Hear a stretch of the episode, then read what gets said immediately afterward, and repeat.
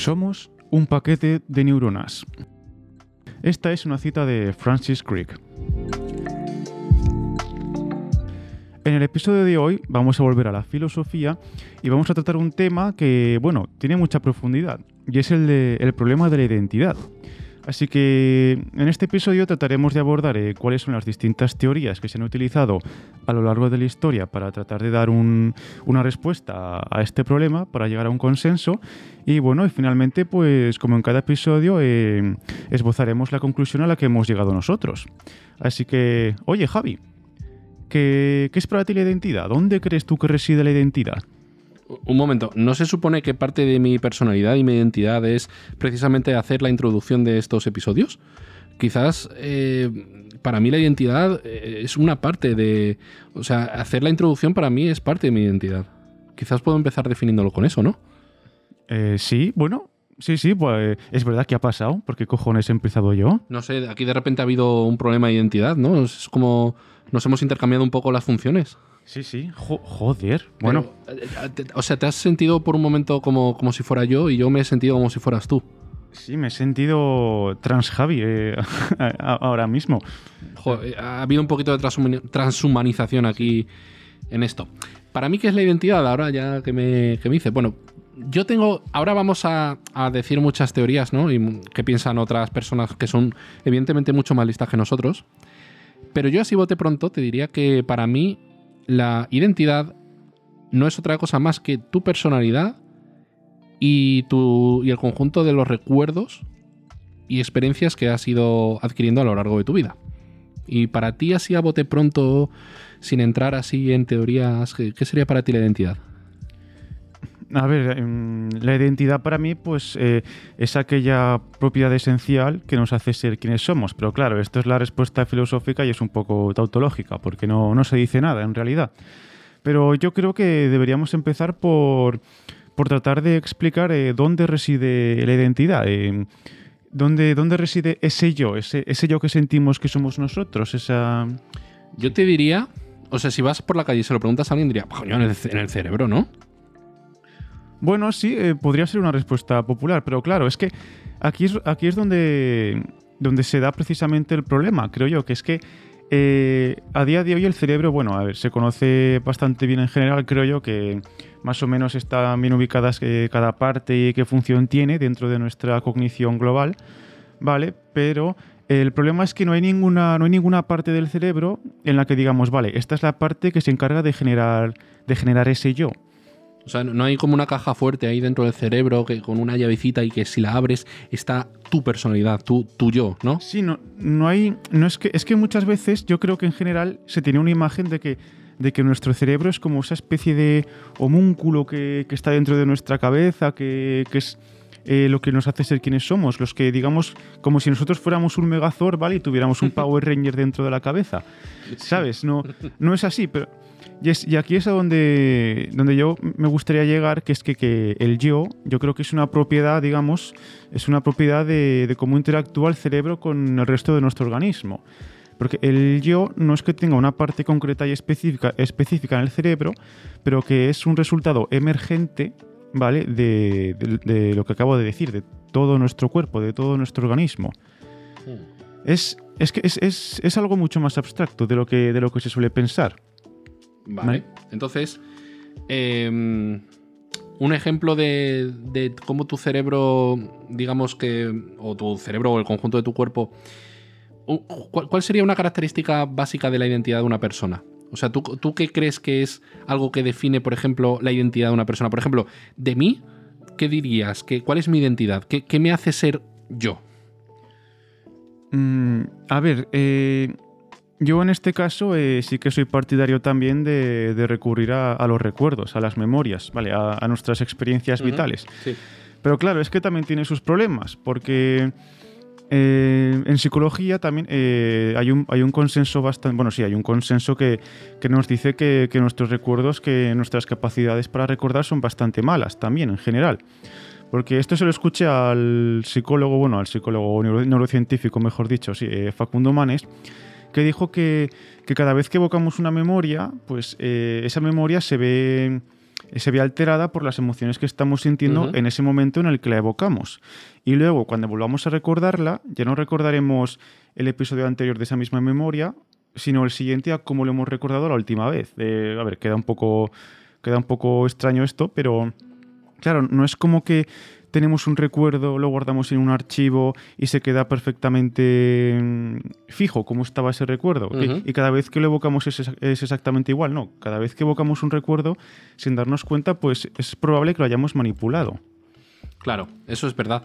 Pero quizás em, con un recuerdo, cada vez que tú, o sea, tú cada vez que tienes una experiencia en tu vida, digamos que tu personalidad, eh, algún rasgo de tu personalidad cambia o evoluciona o se crea algo nuevo.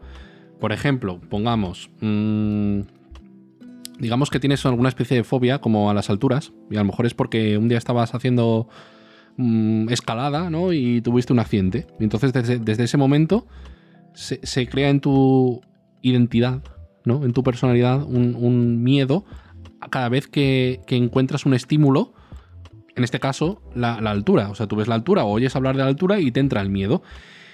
Claro, entonces la, cuestión sería, eh, ¿es cuestión de, la memoria el, problema de esto? O, por ejemplo, si perdieses la memoria, también perderías el, miedo que sea, que sea escrito ¿no? en tu ADN, en tu, en tu rasgo de personalidad, que te hace ser tú, que te hace tu identidad.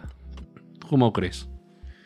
Mm, bueno, a ver, ahí me ha chirriado un poco lo que has dicho de que, de que ese miedo se ha inscrito en tu ADN. Porque, a ver, bueno, a ver, no ADN. Sí, quiero decir que si es algo que hemos adquirido, bueno, a ver, si es, algo que hemos adquirido a lo largo de la vida, pues generalmente no suele ser. Y, tiene que ver con nuestra personalidad, yo creo que generalmente no tiene que ver con nuestro, con nuestro ADN. No, no, pero, lo del ADN me, me refería figuradamente. ah, vale, vale. Es como, vale, tú imagínate pues un libro eh, en blanco en el que se escribe, pues tú vas a ser simpático, a ti te gustan los perritos calientes, etcétera, etcétera. Pues me, refiero, me refiero a ese, a ese libro en blanco personal, que, has tenido una experiencia mala y ¡pum! Se te queda guardado, se te queda registrado. De ahora en adelante vas a tener miedo a las alturas. Sí, y si pierdes, y si pierdes la memoria y ese miedo se va, pues claro, es que entonces tú. Yo, ahí yo veo que tu personalidad pues, habrá cambiado. Porque Sí, em, es, que, eh, es que es complicado, pero sí, yo creo que, es que sí, nuestros recuerdos y experiencias sí que son, son esenciales, son, son vitales para convertirnos en quienes somos. Y eso, a medida que vamos teniendo experiencias nuevas, pues nosotros vamos cambiando también, en función a cómo van sucediéndose. Pero sí, lo único eso, que me parece una, un punto de vista eh, bastante bueno a tener en cuenta, pero eso, tampoco tenemos que olvidarnos de que, de que nuestros recuerdos no son tan eh, no son tan certeros, tan, no, están tan bien definidos como creemos. No, no, eso está claro, eso está claro, pero claro, eh, yo, yo siempre que una persona realiza una acción, cambia esa acción que realiza una persona ante, ante, un determinado estímulo, vuelvo a repetir, se, es debido a su personalidad, ¿vale? Me refiero. O sea, tú tienes una personalidad, eh, es la toma de decisiones o la reacción que tienes ante un estímulo.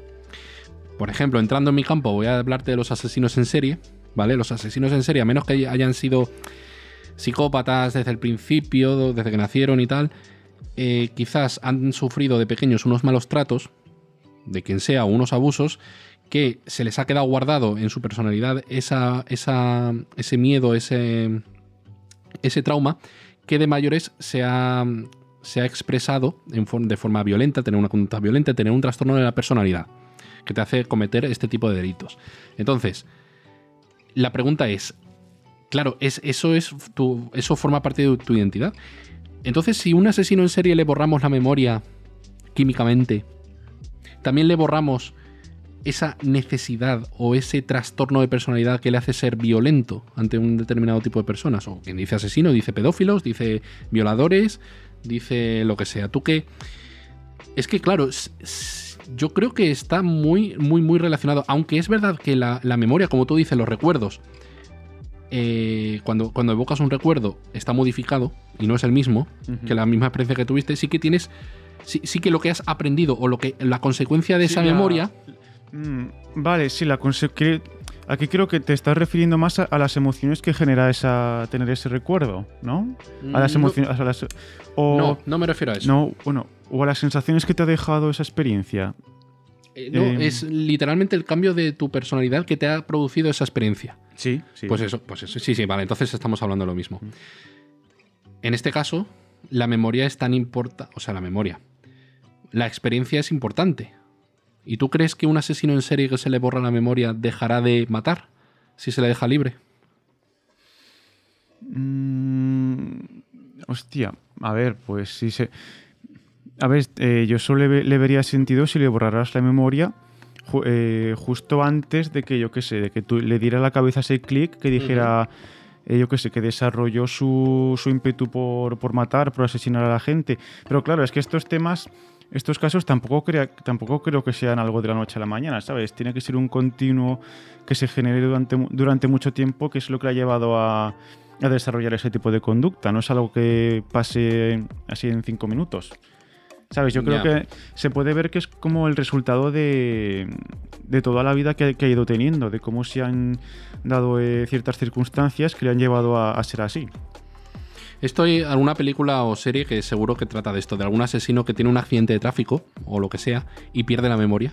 Y al perder la memoria ya no es la misma persona. O un padre, imagínate, un padre maltratador que también pierde la memoria y empieza a tratar normal a sus hijos, pero sus hijos ya, ya saben cómo es, eh, ¿sabes? Sí, es que, mira, esto vi una película que era de. Era, creo, era una comedia romántica. Bueno, un- más bien era un dramón, ¿vale? Que, que claro, había una chica que vivía con su pareja, que estaban casados y tal, tenían una vida de puta madre, pero la chica pues tuvo un accidente. Y entonces se le borró la memoria, tuvo amnesia. Entonces, no. Solamente creo que se había quedado, digamos que en su, en su mundo interno, en sus recuerdos, se había quedado, en su memoria, se había quedado hasta acabar el instituto. O sea, que ni había empezado la universidad. Y claro, entonces volvió a ver a sus amigos de toda la vida y les, y les dijo, joder, pues tengo la sensación de que todo el mundo ha, cambiado en muy poco tiempo. Porque claro, porque tenía ese, ese desvío, digamos, de sus recuerdos, que recordaba a sus amigos mucho más jóvenes de, los que, de lo que eran en realidad. Y entonces sí, su, su personalidad cambió constantemente porque volvió a ser como la persona que era hace, hace varios años, que no conocía a su marido de ahora, que no- no, compartía experiencias con él, ni recuerdos, y en definitiva pues no estaba enamorada de él porque no habían tenido una vida juntos. Exacto, exacto. Entonces, esto también eh, le, influye- le influyó mucho a su marido, porque de repente estaba casado con, una, Otra con- con persona. otra persona to- totalmente. Claro, pues entonces tú verías lícito. Eh, además, es que ese, eso es perfecto. ¿Tú verías lícito como una pena judicial ante un delito borrarle la memoria? Para cambiar su personalidad por completo. Para, para empezar a escribir de cero su identidad. Un reinicio, un reseteo. Que, que me ha dicho que si lo vería como. Si lo verías como correcto, moralmente correcto quizás. El borrarle la memoria a alguien para resetear su personalidad y empezar de cero enseñarle Hombre, las mm, cosas. hostia, pues, pues en ese caso igual sí, ¿eh? Curioso, es curioso porque Claro, claro, No, no haría, no haría falta meter a la gente en la cárcel, sería fácil en plan, pum, así ya te, Mm. te borramos la memoria, eh, digamos que ese, esos impulsos eh, patológicos que tenías se te borran de la noche a la mañana y de repente te conviertes en un ciudadano plenamente funcional. Entonces estás matando la personalidad de una persona. No la persona. O sea, estás matando su mente. Bueno, O su mente. Sí, bueno. pa- Eh, parte de su mente. Sí, bueno, se podría ver así. Yo creo que no se podría hacer, fíjate lo que te digo.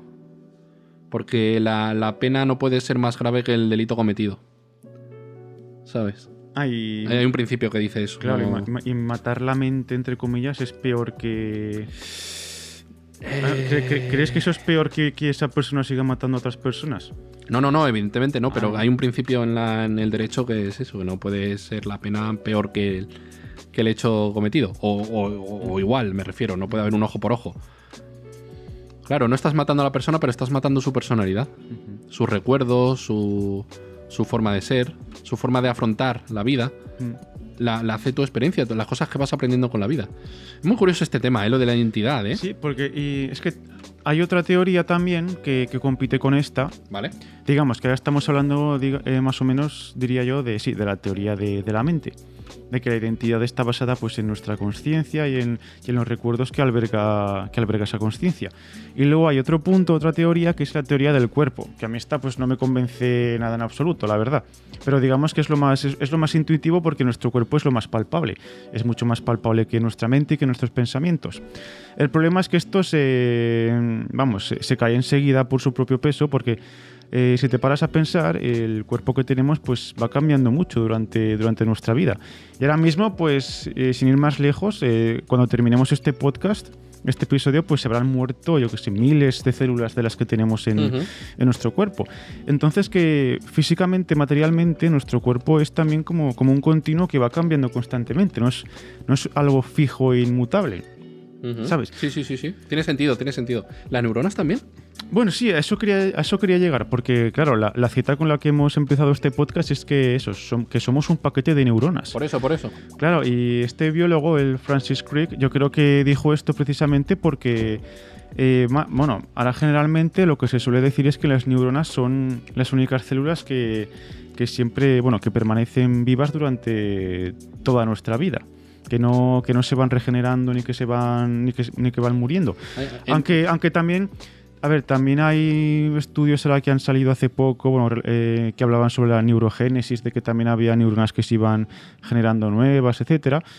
Pero bueno, pero sí, lo que se solía de- decir generalmente es que las neuronas eran lo que más, las células que más perduraban en nuestro organismo. Eso te va a preguntar que si todos nacemos con un número X de neuronas que se van muriendo hasta que te mueres, Mm. tú, y que quizás, pues eso, el alcohol y las drogas, lo que suelen decir, ¿no? Que te van destruyendo las A neuronas. ver, sí, yo lo que sí, sí, a ver, yo lo que te digo, el, el relato científico, digamos, eh, consensuado hasta hace poco era, era ese, creo yo, o el que más, el que más he oído yo, el que más conozco de oídas es ese. Sí, el que conoce todo el mundo. Sí, exacto. Que luego generalmente siempre suele haber alguna parte mítica en esto que sí, que ha llegado como si fuera yo que sé, el juego del teléfono roto, que siempre pues a nosotros nos llega la información pues yo que sé, un poco alterada. Sí, sí, claro. Porque claro. tampoco porque no somos especialistas, vamos, pero sí, pero era lo generalmente aceptado. Y eso, que la teoría del cuerpo, pues es que a mí no me convence nada por eso, porque es que se cae por su propio peso, como digo, no, está- estamos cambiando constantemente. Pero sí, pero es lo más palpable, lo más, ese digamos que es ir, ir a lo más fácil. ¿Vale? Mm. Claro, tu identidad no es una identidad fija. Claro, porque cambia. mira, porque hay un, un experimento mental que se, al que se recurre mucho, ¿vale? Para saber eh, para saber de qué teoría tú eres más partidario, si la teoría del cuerpo o la teoría de la mente, es el, es el siguiente, que imagínate que ahora mismo a ti y a mí, yo que sé, nos ponen eh, unos cascos de ciencia ficción en la cabeza, ¿vale? Y mi mente la traspasan a tu cuerpo Uh. y la tuya la traspasan al mío. Sí, sí, sí. Entonces, ¿dónde, dónde residiría tu identidad? Digamos, est- ¿estaría en mi cuerpo con tu mente o estaría en tu cuerpo con mi mente? Había una serie en Netflix que, que hacían eso. Se, se ponía, eh, la, la personalidad, la persona, por así decirlo, estaba en un chip que podías cambiar de cuerpo. Porque te hacían como una copia de seguridad hasta un determinado momento. Todos tus recuerdos, toda tu memoria y tal, y, y se- y lo podías cambiar de cuerpo. Te podías Sí. ser un hombre, Sí, una sí, mujer. Sí, y se me ocurre, en- hay una película que es eh, una comedia que es Ponte en mi lugar. Sí. Sí, que es de una madre y una hija, que no me Mm. acuerdo cuál era el motivo, pero que se intercambiaban los cuerpos. Y tenían que estar, yo qué sé, pues un día viviendo en, en la vida de cada una de ellas. Era algo... Y, o también, yo qué sé, en Dragon Ball Z, cuando en el arco de Freezer, que, que no me acuerdo por qué, pero Goku intercambiaba su, su cuerpo con uno de los soldados de Freezer. Ah, sí, sí, sí, sí, me acuerdo, me acuerdo. mu- muy, random eso, Sí, por sí, cierto. sí, sí, sí. Claro, ahí entonces tú, ahí, eh, ahí eso te da una pista de cuál crees tú, de qué teoría, cuál crees tú que es la teoría que tiene una mayor preponderancia o que explica mejor dónde reside nuestra identidad. Que yo creo que es la, la teoría de la mente la que mejor lo expresa. Porque claro, tú, piénsalo así, si tú, ahora- tú a, a quién le darías un saco con un millón de euros, a, a mi cuerpo con tu mente, ¿vale? O a tu cuerpo, espera, a mi cuerpo con tu mente, sí, o a tu cuerpo con mi mente. Hostia. pues.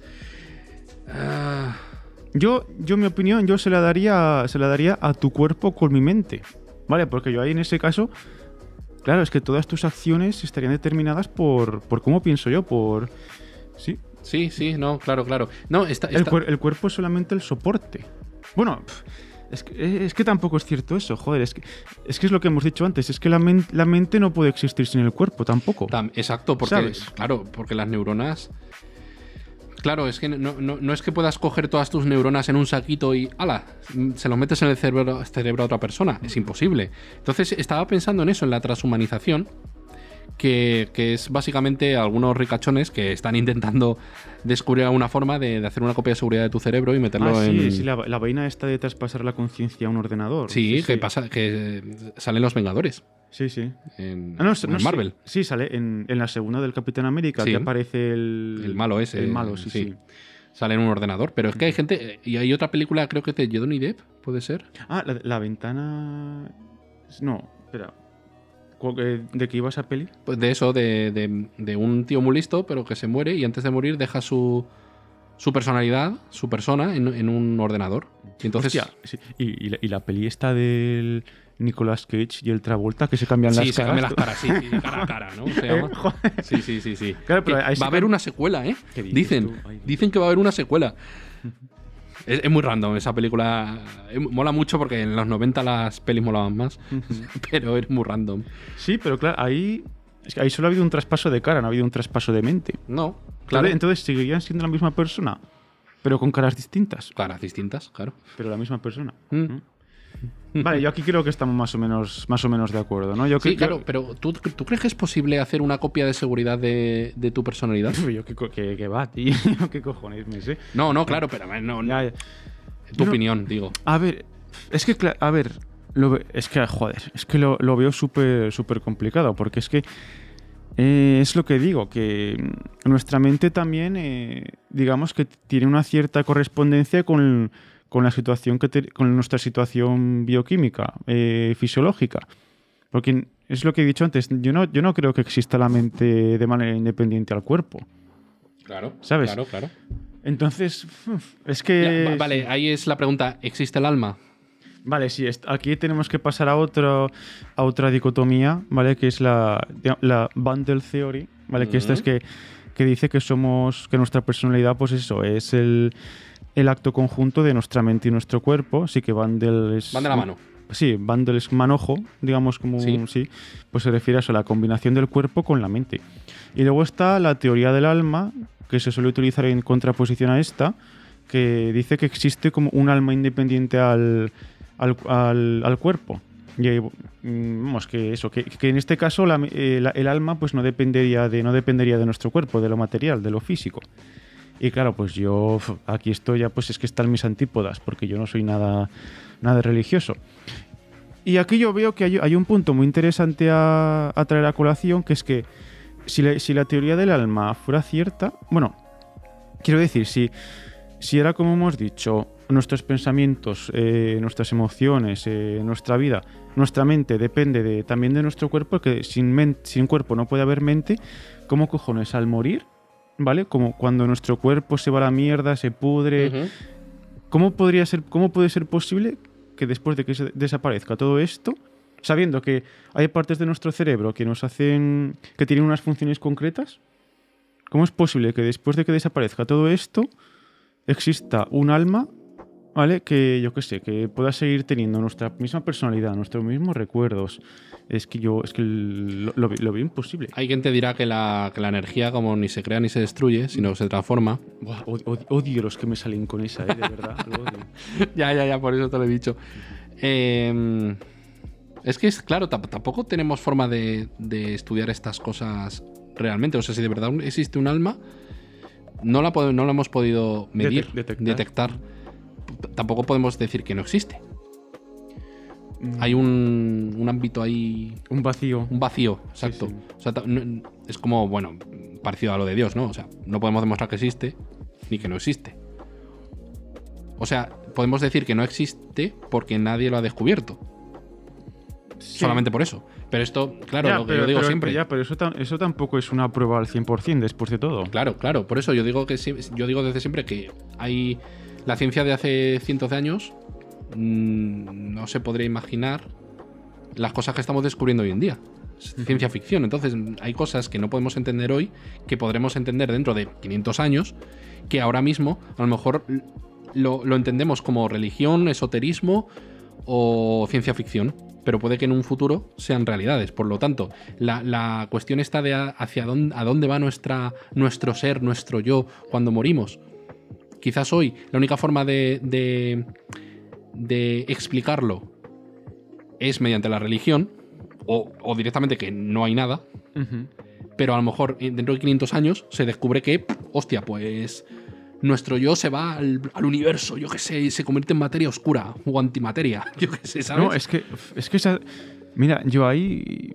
mm, eso lo, lo explicamos cuando, no sé en qué episodio fue, cuando... Ah, sí, en, en el de la euta- eh, eutanasia, Mm, que explicamos lo que era la vida y la muerte, desde un punto de vista científico, quiero decir. mm, Pues cuando se produce nuestra muerte, eh, eso lo que dijimos es que todos los átomos que nos conforman, pues van a volver a dispersarse por, eh, por la biosfera, por los, por los ciclos biogeoquímicos de la naturaleza y demás historias. ¿Sabes? Por eso lo, por eso lo de que la energía no se crea, eh, Mm. no se crea ni se destruye, que se transforma. Pues es que los componentes que te han hecho ser quien eres, en realidad van a estar, van a seguir ahí, pero van a estar dispersos. Eh, pero, pero de otra forma. Entonces. em, mm, Ya. A ver, es claro, es que, es que son puntos de vista distintos. Es que, claro, es que si una persona cree en la teoría, de- en la teoría del alma, pues es que se la suda que le digas que, que sus Claro. átomos se van a dispersar por, por, por el mundo otra vez, por Vale, el cosmos, Claro. ¿sabes? Evidentemente, Porque ellos creen que el alma es algo independiente. ah. ¿y, y si en lugar de alma le llamásemos energía? Es que, es que eso- eso no me gusta, porque em, es que no me, no me gusta cómo se utiliza un concepto científico como es el de, energi- como es el de energía, digamos que para, para atribuirse un cierto grado de, de validez en lo que quiere Claro, demostrar, claro, claro, en lo que quiere, sí, en, en el tema que quiere demostrar la otra persona. No me, no me gusta por eso, porque me parece que, que están utilizando un concepto que no les pertenece a ellos. Vale, vale, vale, vale. Vale, pues en este caso se podría decir que nuestro yo muere con nosotros. O sea, nuestra personalidad, No, es que- no, nuestra es que no, identidad muere que- con nosotros. Mm, sí, pero Sí, cla- sí, claro, claro, pero, claro. pero el yo. mm, yo es que yo, yo soy partidario de, de pensar que el yo es una ilusión al fin y al cabo, porque Mm. esto también lo, cre- lo- también lo creían en el budismo, eh, también lo creían filósofos como David Hume, pero. es que, pero es, es que, a ver, tampoco es demostrable al 100% porque, claro, el emergentismo nos dice que eso, que es, que es el resultado de cómo interactúa todo nuestro organismo. Entonces, eh, pero es que esto es, es, muy abstracto, es que es, te lo juro, yo cuando estuve, la primera vez que me topé con, que me topé con este tema y, y- y me apareció la palabra emergentismo, dije, ¿qué, qué, qué cojones es esto? cuando, me- cuando leí por primera vez, el yo es una ilusión, yo dije, "Fu, ¿qué cojones me están contando, tío? No, hombre, pero es verdad. Es verdad, sí, sí. Al igual que mi yo de antes de empezar este episodio no es el mismo que mi yo de ahora. Sí. Y no va a ser el mismo que el, Claro, el yo de sí, y después. esto- sí, mira, y pues yo precisamente creo que esto, el, el pensar que nuestro yo es una ilusión, yo creo que en cierto sentido nos libera un poco. Porque bueno, también es, piénsalo, si nuestro yo también es, es algo que va cambiando constantemente con el tiempo, pues es que eh, yo creo que nos deja como, nos abre una puerta como para dejar atrás el, el arrepentimiento. Porque claro, si nuestra identidad no es algo estable, no es algo que permanezca fija, pues no puedes echarte la culpa por, por errores que hayas cometido en el pasado. Eso es como lo que se dice siempre de, pues es de necios eh, observar el pasado con los ojos del presente, en términos históricos. Entiendo, entiendo, entiendo. ¿Sabes? Pues es que tú cuando cometiste un error en el pasado, pues eh, no eres la misma persona que ahora porque ni tienes la misma información que tienes ahora, ni has vivido las mismas experiencias, ni, ni has aprendido lo mismo, ¿sabes? Es que es, eso me pasa a mí. Yo ahora cuando, cuando pienso en mi yo de 18 años digo, joder, es que es, que es, no- es normal que fuera tan parguela con, con ciertas cosas, No, claro, claro. ¿sabes? Pero entonces, ese pensamiento se acerca peligrosamente al episodio 5 del libre albedrío, ¿no? En el que decíamos que si no hay libre albedrío, eh, no somos responsables de nuestros actos. Y si nosotros, en este episodio, decimos que nuestro yo evoluciona y no es el mismo que hace un Claro, pasado, sí, sí, sí. No, no- tampoco te deberías ser responsable de tus actos. Yo atropello a una abuelita y, y ahora, como he cambiado, mi yo ha cambiado, Después de eso, no soy responsable No, de y vida. si piénsalo así, tú ahora mismo, tú es que mira, te voy a poner un caso que te toca muy de cerca. Dime, dime. Ahora, con, con tu novia, Sí. Lleváis 10 años juntos, Uf, sí. ¿vale? Pero ahora mismo ni tú ni Jesse so- Son los mismos. so- sois, sois, la misma sois las mismas personas que erais cuando empezasteis la relación. correcto, correcto. Entonces, ¿os seguís debien- debiendo el uno al otro ese compromiso? Creo que el compro. Joder, me, me estoy replanteando mi relación ahora mismo. No, hombre. Eh, e- eso es algo que, que cambia cada día. Y cada día, pues tienes que decidir si quieres seguir con esta persona. Claro, es que yo si te digo la verdad, yo creo que cada vez que me voy a la cama mm, no soy la misma persona que cuando me he despertado esa mañana. Porque ya, ya has añadido experiencias nuevas a tu vida, aunque sean Vale. bastante monótonas, vale, que nuestra vida, que nuestro día a día sea bastante plano, porque la vida normal es así. Pero, joder, poco a poco se van acumulando, se van acumulando todas esas vivencias, ¿sabes? Vale.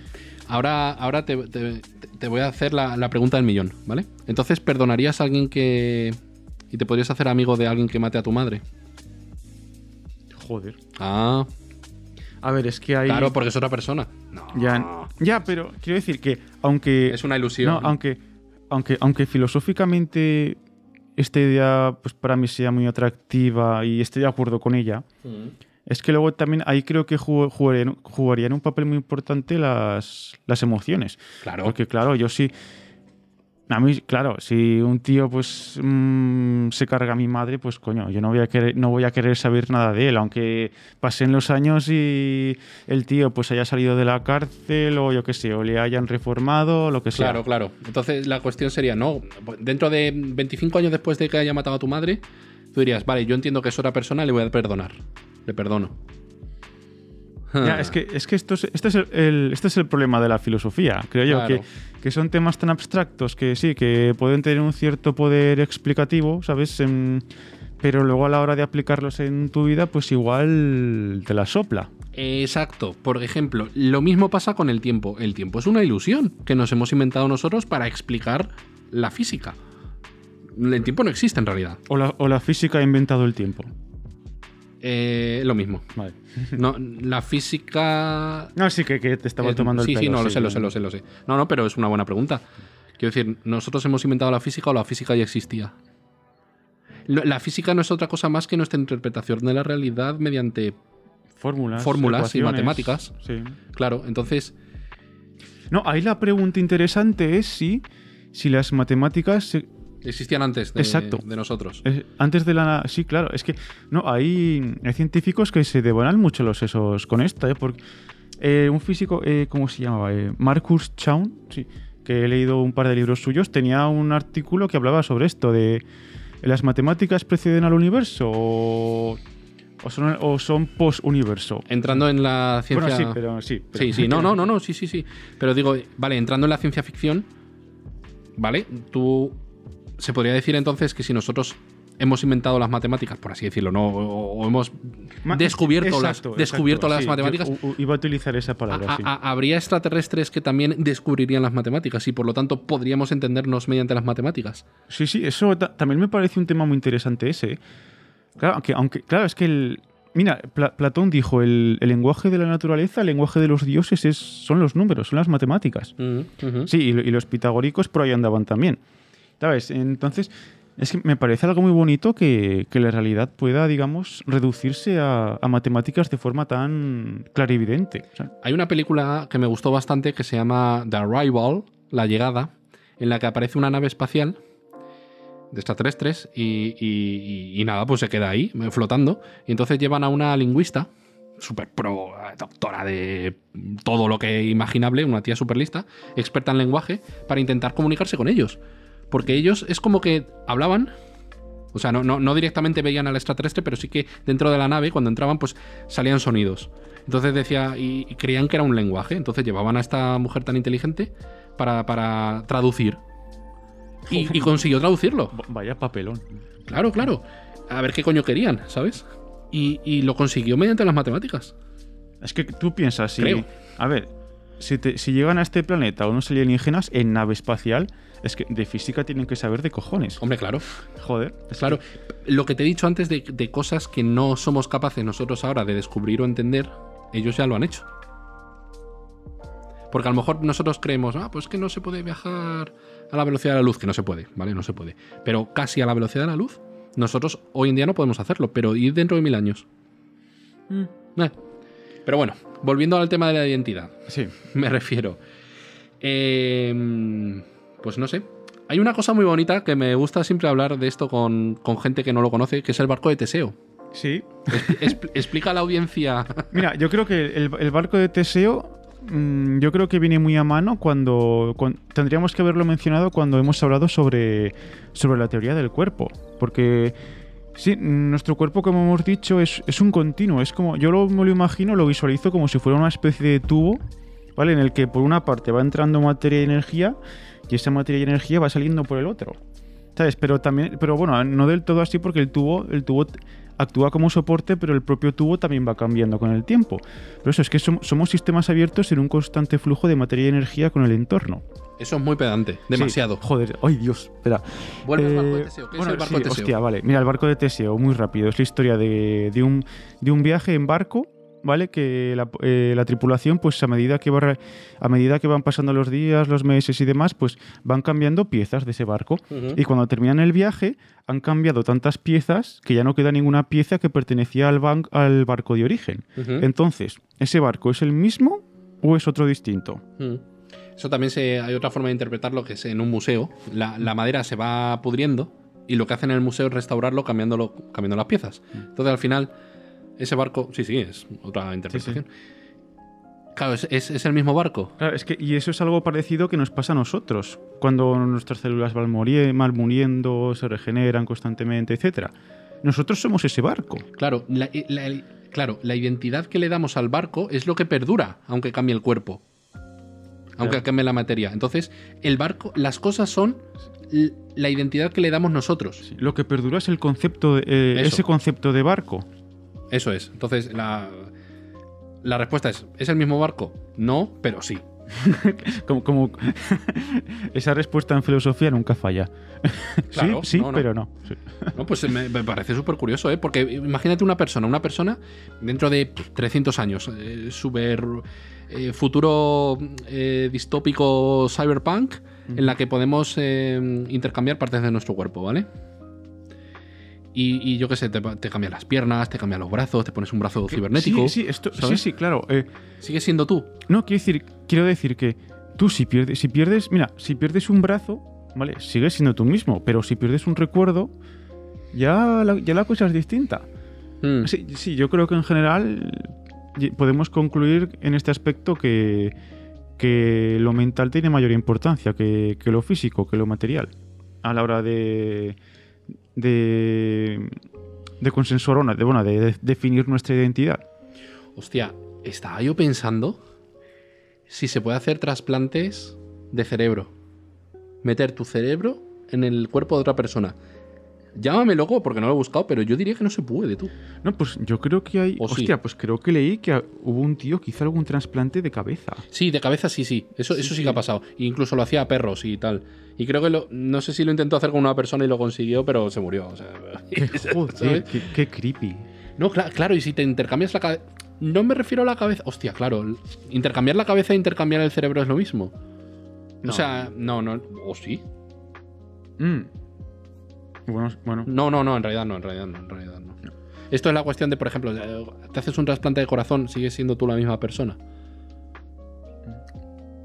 Mm, a ver, si, cre- si crees en la teoría del cuerpo, no, porque ya estás metiendo algo que es Mm. algo que, que es de un cuerpo ajeno, que es de otra persona. Hostia, trasplante de cabeza sí que, sí que lo veo más viable que un trasplante de cerebro, pero ¿trasplante de cerebro? Hostia, ¿eh? Muy, muy- Eso es muy heavy, ¿eh? Muy ciencia ficción, ¿eh? Sí, sí. Wow. Porque, claro, si, si consigues trasplantar un cerebro, solo el cerebro, a otra persona y sigues siendo tú, entonces ahí se podría decir, ¿no? Que la, tu identidad, tu yo, sí que está en el cerebro, en alguna parte de tu cerebro. O, o tu yo es la conexión de las neuronas en, ese, en el cerebro. o- o- o implica también al resto del cuerpo? No, claro, es que sí, esto es. A ver, ahí, ahí has caído un poco en. sí. He ca- He caído en la trampa. No, en el cerebrocentrismo, sí que es que. Ajá. Sí que. A ver, lo hemos mencionado de manera implícita antes, que. Eso, que nuestra personalidad no es solamente un acto independiente producido por nuestro cerebro. Es un acto producido en, en conjunto tanto por nuestro cerebro como su interacción con el resto de nuestro organismo. Mm. Esto es como. eh, sí, ta- también se conoce como falacia meriológica. Uy. Eh, Sí, que eso también lo mencioné en otro podcast. Y también es muy pedante. Sí. Que esto es como un ejemplo típico que se pone. Pues un pájaro no es que vuele gracias a que tiene alas, es que vuela gracias a. a el, vuela gracias a, sí, al papel que, que, juegan, que juegan esas alas en, en relación con el resto de su organismo. Biomecánica. Sí, eso es lo que le, lo que le aporta la aerodinámica para poder volar, es cómo interactúan las alas con el resto de su cuerpo. Claro, claro, obvio, obvio, obvio. Evidentemente no es lo mismo, pero, pero sí. Sí, Hostia. no, pero, el- pero el principio lógico eh, sí, sí que es el mismo, sí. Pues hace poco, no sé dónde escuché que, que se está intentando, se está como descubriendo que el, que el aparato digestivo, el estómago y los intestinos y tal, Sí, eso- son como un segundo cerebro. Sí, es que, buah, es, es que es- eso, ese tema lo tengo que lo tengo que investigar un poco porque me tiene muy me tiene muy interesado. Sí, sí. Fíjate, y, y- y es curioso porque a lo mejor creen que pueden conseguir que, que cosas que te pasan en el cerebro se puedan resolver mediante intervención en el aparato digestivo, ya sea a lo mejor con una operación o tomando un determinado tipo de, de alimento, cambiando la dieta, o una pastilla, o lo que sea. Claro, porque claro, a partir del sistema digestivo se te se pasan los nutrientes y todo al resto del cuerpo. Claro, es que aquí, aquí también creo que cabría mencionar un, un mito típico que se tiene sobre el cerebro. Es que, que las neuronas no son solamente células que están en el cerebro, están por todo, se de- están es- eh, esparcidas por todo nuestro cuerpo. Quiere decir que hay, por ejemplo, hay una neu- neurona que llega desde el cerebro hasta la punta del pie, así. Y, ta- y también, digamos, y también hay neuronas que se conectan a nuestro, a nuestro sistema digestivo. Mm. Y es que al fin y al cabo, sí, es que el lenguaje del cerebro es, no deja de ser bioquímico. Claro, claro, claro. Mediante los nervios, ¿no? El, el sistema nervioso se comunica al cerebro al resto del cuerpo. Claro, claro, claro. Entonces, digamos que El sistema nervioso periférico. eso es. Tu yo no simplemente está en el cerebro, sino que es la relación mediante el sistema nervioso con el resto del cuerpo. Exacto. Entonces, si te cambian la pierna, te ponen la pierna de otra persona. Claro, es que es. Ah. Mira, el, el- el tío de Robocop, Sí. ¿sigue siendo él después del accidente o es otra persona? Es barco de Teseo. Exacto. Sigue habiendo partes de su yo anterior, pero ahora eh, partes que ha perdido pues se han reemplazado por, por las del Robocop. Bueno, por las de Cyborg. Sí, sí. Mm. Curioso, curioso, curioso. Es que pu- puta filosofía, ¿eh? De verdad. Esto es como, como un coche, sí, que eh, si le cambias la rueda a un coche, sigue siendo tu coche. o, es otro coche. Es tu coche, es tu coche. le hago un agujero al coche, sigue siendo el mismo o, o- o es otro. ¿Sabes? Hmm.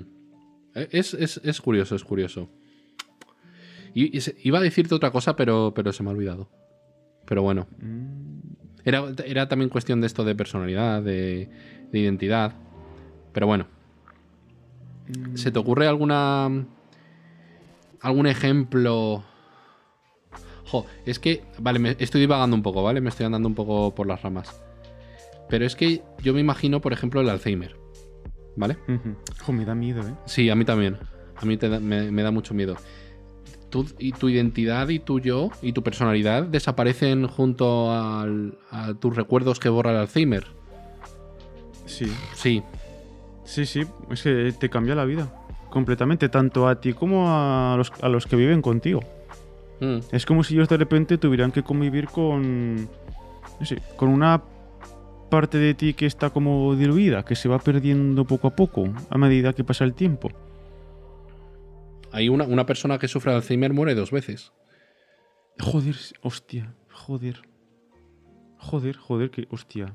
O más, depende. Depende de lo grave que sea la cosa. Sí, sí, sí. Puf. Qué miedo. Joder, si es que. Mira, y es que ahora, hablando también de- del cine, de ciencia ficción, Sí. sobre estos temas, hay una película que me gustaba mucho durante mi infancia, que era del Schwarzenegger. Schwarzenegger. Nada, Schwarzenegger. que es de Austria. ¿Ah? Es, es austriaco. Ah, sí. Sí. Oh. Y eso, que, que la película se titulaba eh, El sexto día y trataba de clonación, de clonar personas. Y claro, a él lo que le pasaba es lo siguiente, el Schwarzenegger, que era el Adam Gibson, se llamaba el personaje que, que curiosamente creo que es un escritor de Cyberpunk, creo, Uh. o me quiere sonar o el nombre era parecido. Mm. Y lo que le pasaba es que él de repente pues se dio cuenta que era un clon, ¿vale? Y de repente apareció otro tío que era exactamente como él, mismo cuerpo, mismos recuerdos, y le sustituía en su vida diaria. Y, un, y, Hijo llega- de puta. y llegaba a su casa, su hija estaba celebrando su cumpleaños, y justo cuando iba a entrar por la puerta, eh, bueno, vio, se asomó por la ventana y vio que había un tío exactamente que, igual que él en su casa. Ahí Qué, buah, qué rayada, ¿eh? Sí, sí. Y claro, ahí pues si lo miras desde fuera, pues tú piensas, vale, a ver, son... Tienen el mismo cuerpo, tienen los mismos recuerdos. Vale, ahora, ¿qué más me da a mí si ahora mismo desaparece uno u otro? Ah, ah. Sexto día. Sexto día no será por. Sí, porque en el sexto día Dios eh, creó al hombre, ¿no? Sí, sí. Uf, vaya guionistas. Buf. ¡Bum! Eso, eso me recuerda también a la serie de Invencible de Amazon Prime. Ah, Que hay un villano, ¿no? Hay un personaje que, Sí, se clona a sí mismo. Y cada vez que se clona a sí mismo y se despiertan del ah, proceso sí, de lo- lo- clonación, los azules estos, Sí. los hermanos, sí. dicen. Dice, no, yo soy el auténtico, no, yo soy el auténtico. Mm. Claro, Ah, ¿cómo sí. sabes quién es el Sí, auténtico? pero claro, pero se borraban la memoria como para no saber cuál era el auténtico, ¿no?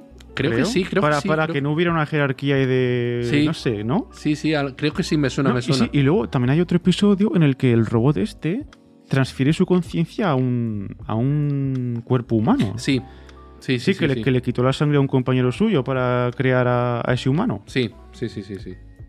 Hmm, ¿Ves? Eh, Es que, hostia. Ya. Claro, eso. Y volviendo al ejemplo del Schwarzenegger, nada. claro, eso sí te pasa a ti. Claro, pues a mí no me daría la gana de que, de que tuviera que desaparecer yo. ¿sabes? Aunque el otro fuera una copia, una réplica exacta completamente que, que yo. Porque es que en el fondo sentiríamos que, que nosotros estaríamos muriendo. Eso es una rayada que flipas. ¿eh? Sí, sí, porque imagínate, ahora mismo est- estás conmigo, ¿vale? Pero pasa esto, clonan a otro, que es exactamente igual que yo, con, mi- con mis mismos recuerdos. Vas a poder eh, insultar a mi madre todo lo que quieras. vamos, a te- vamos a hablar siempre igual por WhatsApp. Vamos, eh, no, no notarías la diferencia. Pero el que, entra- el que entraría mañana por la puerta no sería, no sería el que está sentado aquí ahora mismo. Hostia, yo, yo creo que. ¡Buah! Ahí, ahí, Ahí entra hostia. mucha mierda, ¿eh? Yo, yo creo que no, es- no es lo mismo. Joder, yo, yo creo que a mí la intuición me dice que no. No, a mí también, a mí también. A mí también me dice que no. A mí tampoco me dice que no. Eh, yo, yo, yo, fíjate que en este caso te diría que hasta tiene otro alma, por así decirlo. Ah, mira, también el. Yo. Una queja también que se. que profirió mucho sobre la, la última peli de los Vengadores. Sí, Es porque se, car- se cargaban a un Thanos sí. que no era el mismo que. Que la había liado parda. Es verdad. Claro, entonces. Hostia, se, se están cargando a otro Thanos, a un Thanos que en realidad no tenía, no tenía nada que ver con ellos todavía. Todavía. Pero lo iba a hacer.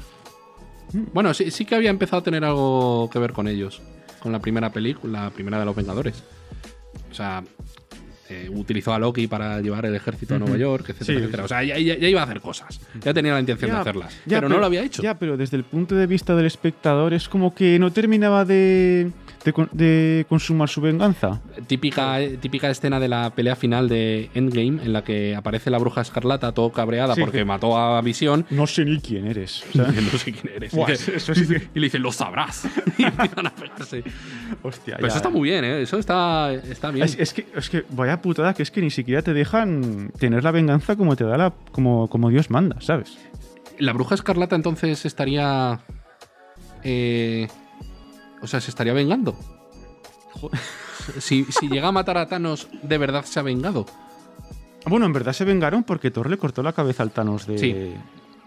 Ya, pero ah, no. ah.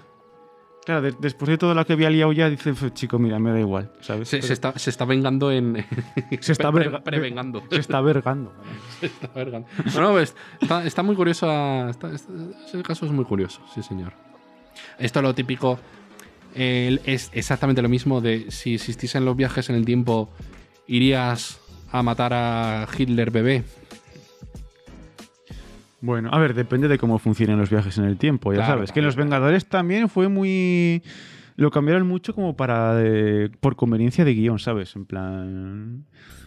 En plan, todas las películas de ciencia ficción dicen esto, pero nosotros vamos a cambiarlo. Bueno, pero con el, Ya, mul- pero- con el multiverso se, se Sí. entiende todo. Bueno, pero es otro tema. Sí, eh, bueno, oye, eh, leemos, leemos la cita de Hume sobre cómo la la- el yo es una ilusión, ¿o qué? Procede. Venga, va, a ver. Está cogiendo un libro, eh, señorito Juan. A ver, Uh, A ver, por ponernos en situación, sí, lo que, lo que, ven- lo que venía a decir Hume, que él también, él también era partidario de que... ¿quién es Hume? Bueno, David Hume, un- uno de los empiristas más famosos de, de la historia. Vale, vale. Es ¿Quién que, es que das por hecho que todo el mundo sabe lo mismo que tú. Y ver. to- y to- el que nos oye a lo mejor no ha oído hablar nunca de Hume. El- cuando se dice esta vaina de que, de que Kant despertó de su sueño dogmático, pues fue por, por Hume. Eso es lo, ya es lo mismo. Se dice sí. mucho, ¿no? Bueno, así que... Sí, o sea, lo típico que, que dice, te dice cualquier persona, ¿no? no, digamos que... A ver, bueno, te- bueno. Voy, voy- voy a, voy a leer la cita. Conoces a alguien y, y- y esa persona te dice, ¿sabías que Kant eh, hizo el pensamiento dogmático? No, que, que se despertó O de sea, su de- sueño del- dogmático. Eh, en Ya, fin, bueno. da igual. Procede a leer. A ver, Pero tienes que poner voz de ASMR, vo- voz de narrador de documental. proyectan, proyectando. Bueno, Ah, Inténtalo, inténtalo. vale, em, a, ver dónde, a ver dónde está la cita. Bueno, sí, eh, pero lo voy a resumir un poco.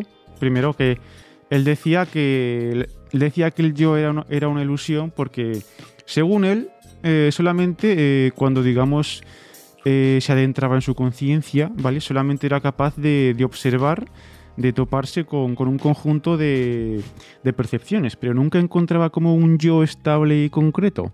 Sí, que esto es jodidamente abstracto, pero bueno, voy mucho, a, mucho, mucho, mucho. Voy a leerlo a ver qué, a ver qué opina la gente. Bueno, nadie en general, pero. Mira, Mira, en palabras del, del Panagium. Vale. En lo que a mí respecta, siempre que penetro del modo más íntimo en lo que llamo mí mismo, tropiezo en todo momento con una u otra percepción particular, sea de calor o de frío, de luz o de sombra, de amor o de odio, de dolor o de placer. Nunca puedo atraparme a mí mismo sin una percepción, y nunca puedo observar otra cosa que la percepción. Cuando mis percepciones desaparecen durante algún tiempo, como cuando duermo profundamente, durante todo ese tiempo no me doy cuenta de mí mismo, y puede decirse con verdad que no existo. Fin de la cita. Wow. Wow. Mientras no duermes no existes porque no te porque no eres consciente de ti mismo, Pero porque no te percibes. Pero tu cerebro sigue funcionando. Entonces existe el alma. ¡Ja! No, es broma, es broma, es broma. ¿Tú crees, que, ¿Tú crees que sería mejor si existiera el alma? No sé si mejor o peor, pero hay mucha gente que vive muy feliz creyendo cosas que sabemos que no existen. ¿Vale? Que son mentiras. Pero es como, joder. La, la sabiduría tiene, es una maldición, es un, es un arma de doble filo. Porque la, la sabiduría y la cultura te dan. te muestran muchas verdades, pero te hace ser más infeliz. Yo creo que es más fácil ir en piloto automático y creer que pues hay vida después de la muerte, que existe el alma, que existe un dios por ahí que te cuida de ti. Quizás esa gente hasta, hasta autoengañándose, autoconvenciéndose, son más felices y consiguen más cosas en su vida. Yo, yo si te digo la verdad, le, le tengo envidia a, a los creyentes en este sentido, ¿eh?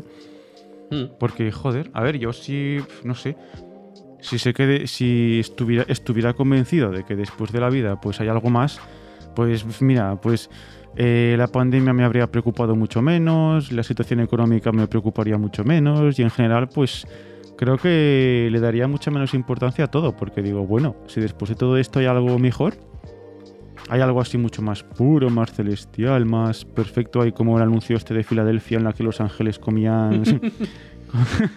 bueno, sí, comían Fila- Filadelfia, vamos. Mm. Joder. Un día tenemos que hablar de marketing y publicidad y esas cosas, ¿eh? Sí. Sí. Porque fíjate que comiendo Filadelfia. Comiendo que era mantequilla, ¿no? O- No, era queso, queso. Queso, queso. Un día tenemos que hablar de esto. Claro, pero lo, dota de un cierto valor celestial, no como, uff, si comes esto estarás en el paraíso, ¿no? En- Me, me gustaba ese anuncio, ¿eh? Yo no lo recuerdo, fíjate. Yo sí, yo sí. Entonces es parte de tu identidad ese, ese recuerdo. Sí, sí. O sea, tu percepción del, del cielo está influido por la Sa- memoria. ¿sabes, sí, ¿Sabes lo que es una parte muy importante de mi identidad? Yo. También. Todos los dibujos que he visto durante mi infancia. Claro. ¿Y si no hubieses visto dibujos animados? Serías una persona completamente distinta. Mira, si, si- si yo de crío, si mi modelo de crío no hubiera sido Goku, ahora sería una, una persona mucho más funcional y mucho más capaz. Sí, si no, si no fuésemos putos otakus de mierda, seríamos ingenieros, ¿no? Sí, sí, sí. Y tendríamos un Mercedes y, esa co- y una casa y todo eso. La culpa es de Goku, tío. Puto. ¿No? Pero sí. Y eso, no sé si nos estamos dejando algún tema. ¿Algo así que te gustaría tratar más, aparte de, de todo lo que hemos dicho? Yo creo que más o menos hemos abordado todo, ¿eh? El barco de Teseo, los falsos recuerdos, las enfermedades eh, como el Alzheimer, bueno, amnesia, todo esto.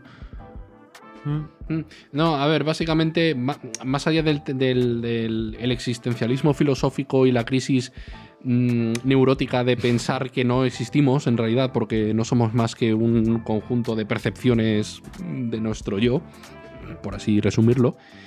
Más allá de eso, la única implicación así útil, por así decirlo, es, es, pues, eh, eh, estudiar un poco los casos de Alzheimer y amnesia, como hemos dicho, y, por ejemplo, borrar la memoria a, criminales para reinsertarlos. Bueno, sí, yo como utilidad, como eh, sí, como una utilidad práctica que pueda tener esta filosofía, es lo que he mencionado acerca de que, de que puede ayudarnos a dejar de sentir arrepentimiento por las acciones pasadas. ¿Y eso es bueno o es malo?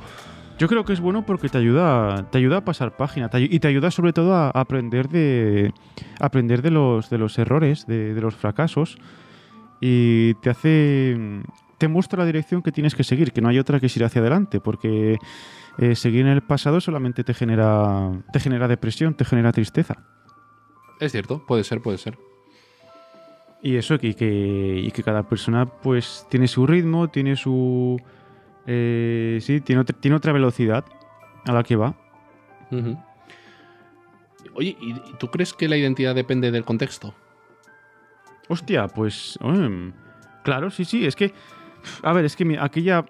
Aquí ya dando por sentado que tenemos una identidad, digamos que los rasgos que nos define, que nuestros gustos, yo qué sé, ideología, opiniones, etcétera, pues es que nuestra identidad tampoco es algo.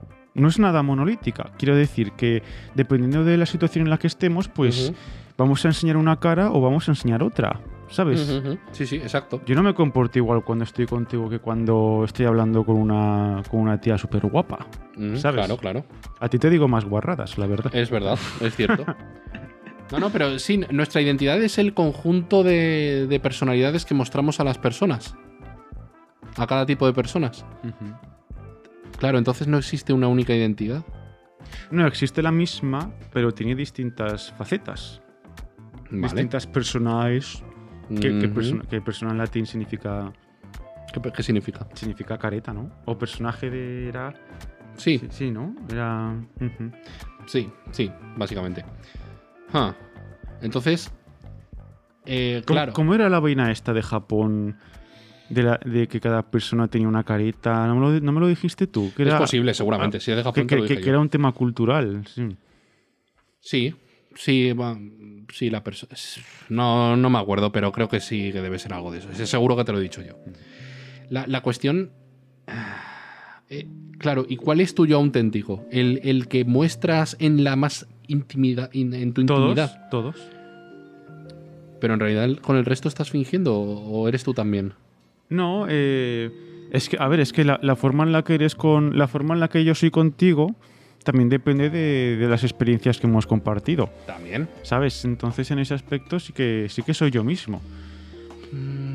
Y, y co- y con el resto de personas sucede. No me refiero a eso. vale, entonces a que. No me refiero a eso. Pero, pero, pero es muy interesante lo que dices. Yo lo que me refiero es. eh, por ejemplo, si ahora estamos delante de mi ordenador, ¿no? Si, bu- si- si busco algo en internet contigo delante, no va a ser lo mismo que lo que busque, y ahora lo voy a explicar mejor, cuando no, haya nadie delante mirando.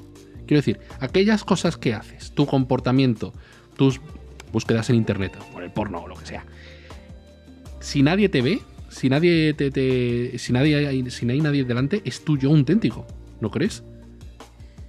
Sí. Es tu yo auténtico. Sí, sí, es básicamente eso, tu yo auténtico. Sí, est- esto, esto lo mencionamos cuando hablamos sobre la sobre el filtro burbuja, me parece que claro, cuando tú- es que el cambia, por ejemplo, si estamos utilizando Google, cambia mucho si estamos utilizando Facebook, por ejemplo, porque en Google nadie nos observa, bueno, entre comillas. Mm. Ya.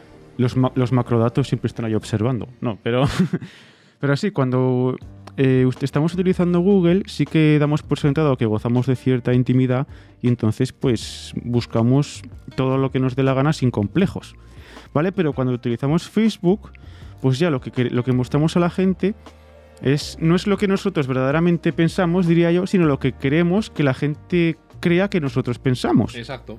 Es todo, es todo mentira. ¿sabes? Es todo un engaño. Sabe- sabemos, en Facebook sabemos que tenemos una imagen pública, ¿sabes? Entonces, mm, ahí jugamos un poco con, con ese vaivén constante entre cómo queremos ser, pero cómo queremos que nos vean los demás. ¿Sabes? No, mm, es que ahí ya no hay intimidad, eso es lo, que pasa. Sí. Yo, yo lo que yo creo es que tu yo auténtico aparece cuando nadie te ve, cuando nadie te mira, cuando nadie puede saber lo que haces y, y ya está. O sea, básicamente es eso. Ese es tu yo auténtico. O sea, las cosas que no te gusten... Hostia, eh, a ver, ¿cómo lo explico? Es que, ¿cómo lo explico? Eh, imagínate, pues... eh, yo qué sé.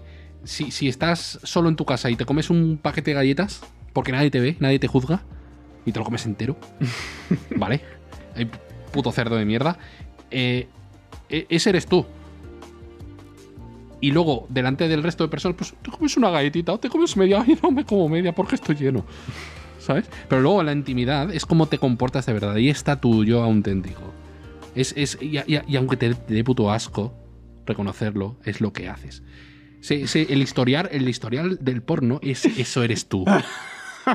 Esa es tu personalidad, esa es tu identidad. Y esa es la que te va a acompañar a la tumba. ¿Vale? El historial de la pestaña de incógnito es ese, ese eres tú. Hostia, sería muy curioso que al, al lado de cada lápida ¿vale? Gene- gene- eh, hubiera como un libro con todos. Bueno, no, una pantalla táctil con el historial de toda su vida, pero de, de internet. En plan, a ver qué cosas se me. Hostia, es que. Es que Google nos conoce mejor que nosotros mismos. Es que, Correcto. es que es así. Es que, chico, eh, no te metas en mi Instagram, métete en mi, en mi historial de búsqueda. Y cuando, mira, cuando tenga una, una cita Tinder, la próxima vez, si vuelvo a utilizar Tinder, le diré, mira, te paso mi historial y así, así me, as- así me conocerás mucho mejor. Guau, qué idea para una, para una empresa, tú. Una empresa que estudie tu- tus hábitos y lo que consultas en internet y que genere un perfil, ¿vale? Que te diga, pues esta persona es peligrosa, esta persona es un psicópata, esta persona es un no sé qué. No, pero sí. pero que, que no lo sepas tú, sino que a lo mejor sean otras personas las que puedan acceder a eso. eso como imagínate, un futuro en el que tengas unas gafas de, de realidad aumentada y, quizás puedas ver encima de, de- cada persona una etiqueta de cuidado, a este le gustan las pajas con los pies. ¿Sabes? Cosas así. O sea, a este le gusta que le hagan pajas en los pies. Curioso, ¿eh? Porque sería tu personalidad de verdad. Una, unas gafas que detectan la personalidad, los rasgos. Eh, sí, claro que al final es un. que sería como una identificación del- de tu perfil de internet y que muestra al resto de personas cómo eres en realidad. Bueno, esto, esto es mucha ciencia ficción. Esto es mucha ciencia Eh, ficción. pero así, así sería muy fácil hacer amigos, eh. Claro, pero. Sí. Hostia, pero quiero. Esa, esa sensación de. artificial. De que. ¿Entiendes lo, Mm. por dónde voy? Es que. Es que lo bueno, lo, lo bonito de hacer amigos es que surgen de manera espontánea, mm, Mm. más o menos, ¿sabes? Que pues los conoces, eh, yo que sé, a uno le das un pelotazo en la cabeza, a otro Pero no, ¿Sabes? no es muy distinto lo que yo quiero decir de, de las de las aplicaciones de citas, en las que quizás te, te- te muestra gente con los mismos gustos. ¿No es lo mismo? Básicamente, ¿no es algo parecido? Al Sí, final sí, es sí, un filtro. Sí, sí, es lo, es lo mismo. Es un filtro. Pero claro, tú a lo mejor pones cosas en tu perfil de Tinder o de lo que sea. Ya, sí, luego Que otra no es cosa, verdad. sí, sí. Claro, es que, es que los algoritmos que hay. Es que los algoritmos no discriminan entre lo que es cierto y lo que no. Pero tú sí, pero tú puedes Pero poner en tu sí. perfil lo- mentiras, pero si una inteligencia artificial pudiese analizarte realmente y mostrarle al resto de personas cómo eres en realidad, sin que tú lo sepas y sin que tú puedas saber lo que se le muestra al resto. Hostia, curioso eso, ¿eh? O por ejemplo, pues esta persona tiene antecedentes penales o esta persona, pues yo qué sé, alguna cosa. Bueno, protección de datos, ¿eh? Ahí ya. ¿Hasta qué punto verías tú bien ceder la privacidad de los datos en pos de la, de la seguridad? O del... mm, Es, es buena pregunta esa. Hace poco, pues, eh, decían, bueno, con una violación que ha habido muy, muy bestia aquí en España, eh, que era un reinci- reincidente y había sido condenado por dos violaciones, creo que a su hermana y a una, y a una amiga o algo así, y estaba en la calle. Y claro, pues eh, hay, un- hay una cosa en Estados Unidos, que en, Estado- en Estados Unidos los que han salido de la cárcel por violación, sobre todo a menores o violaciones normales, normales por así decirlo, eh, los meten en pueblos aislados o barrios aislados en los que están solo ellos. O si van a vivir en un, en un en, en una calle normal, en una casa normal, eh, la gente de alrededor sabe que esa persona ha sido violador o un asesino, asesino o lo que sea. Pero esto en España no se puede hacer.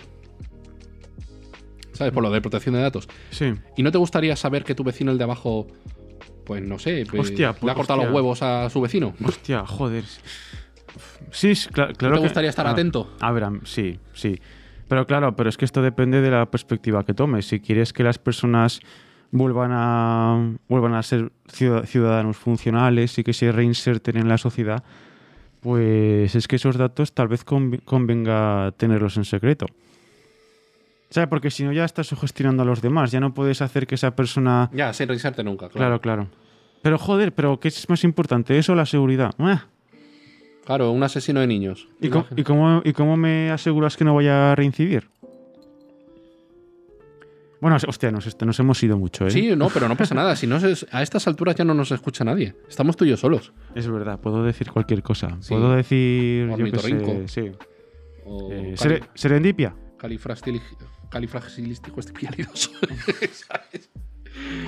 Yo creo que fue el momento para dejarlo.